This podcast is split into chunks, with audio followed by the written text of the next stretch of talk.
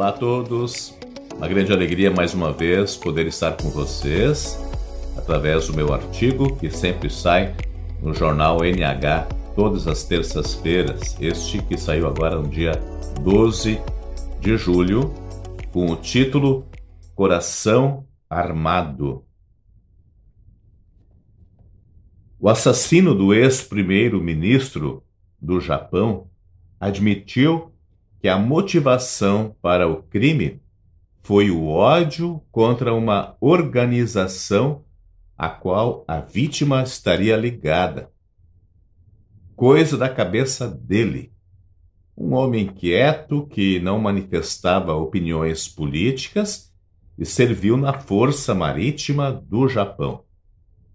Num país onde é proibido ter armas de fogo, fabricou a própria arma e atirou contra o seu alvo, na certeza de cumprir uma missão.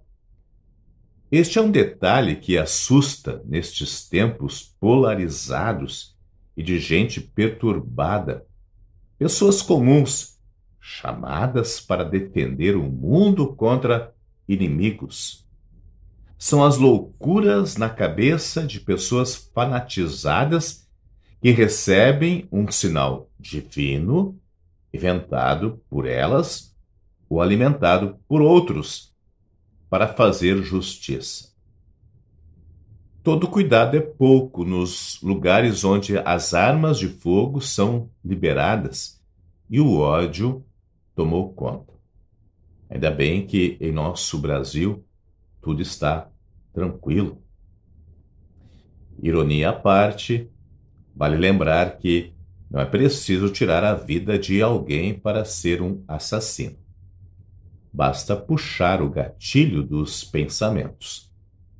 Foi Jesus quem disse: Eu lhes digo que qualquer um que ficar com raiva do seu irmão já é um assassino. Tiago lembra que as inimizades e brigas surgem dos maus pensamentos, ideias que insistem na cabeça de alguém e preparam até para matar. Amem os seus inimigos e orem pelos que perseguem vocês. Responde o Salvador para um mundo mau que de inimigo virou amigo de Deus através da cruz. Amar os amigos é coisa simples.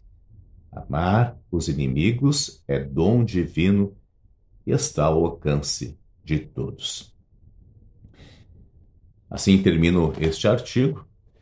E quero lembrar aqui, esse artigo eu escrevi antes dos acontecimentos que nós estamos agora uh, acompanhando lá em Foz do Iguaçu, lugar onde eu fiz o meu estágio em 1981.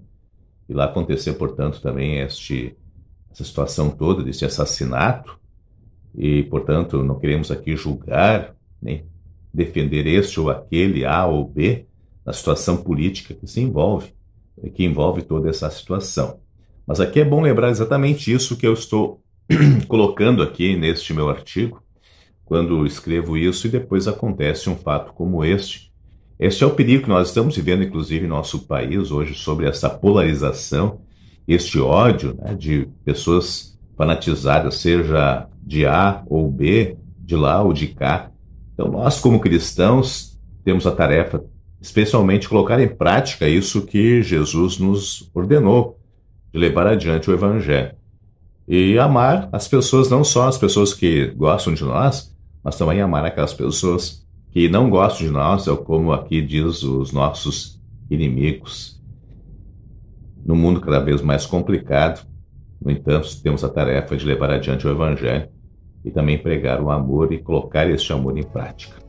Que Deus assim nos abençoe. A todos, até mais, um grande abraço. Para saber mais, entre em nosso site radiocpt.com.br e acompanhe nossa programação. Siga e curta nossos canais no youtube.com/radiocpt, facebook.com/radiodaiel e o nosso podcast no SoundCloud e Spotify. E compartilhe a mensagem de Cristo para todos.